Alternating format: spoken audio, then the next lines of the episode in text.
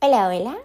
Bienvenidos al primer episodio de este podcast Musicalízate, un podcast dedicado a hablar sobre música ecuatoriana.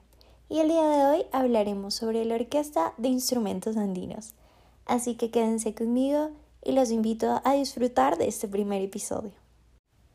En el escenario ecuatoriano, la creación de una agrupación era necesaria. Esto con el fin de interpretar la vida y sonidos de la cultura andina. Grupos como Los Hachas, Comarcas, Sumac Chakra, Nuevo Amanecer, entre otros, se agruparon y así en 1990, bajo la alcaldía de Rodrigo Paz, se creó la Orquesta de Instrumentos Andinos, o más conocida bajo sus siglas OIA, que en sus inicios contaba con aproximadamente 80 músicos.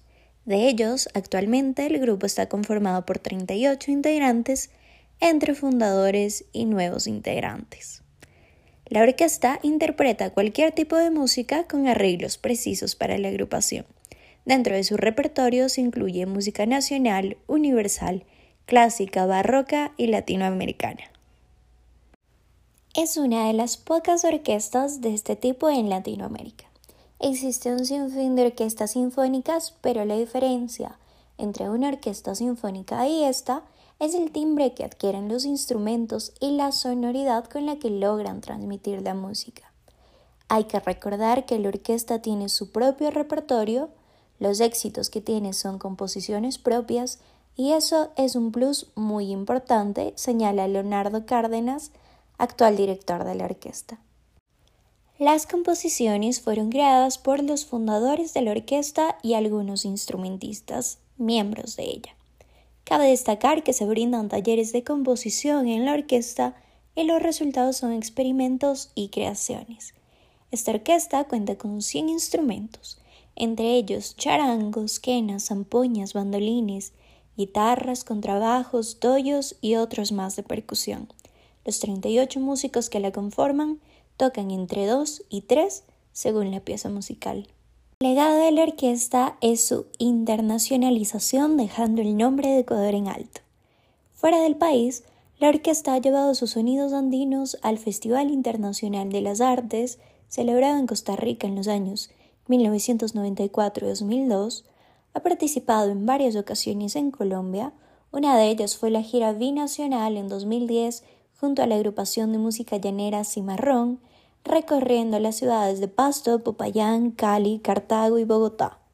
Brindó conciertos en Perú en 1999, en Chile en el 2005, donde recibió una condecoración por la Cámara de Diputados, participó también en Rusia en 2006, Alemania en 2007, México en 2010 y dio una gira por Brasil en 2015 con fechas en Río de Janeiro, Brasilia y Sao Paulo.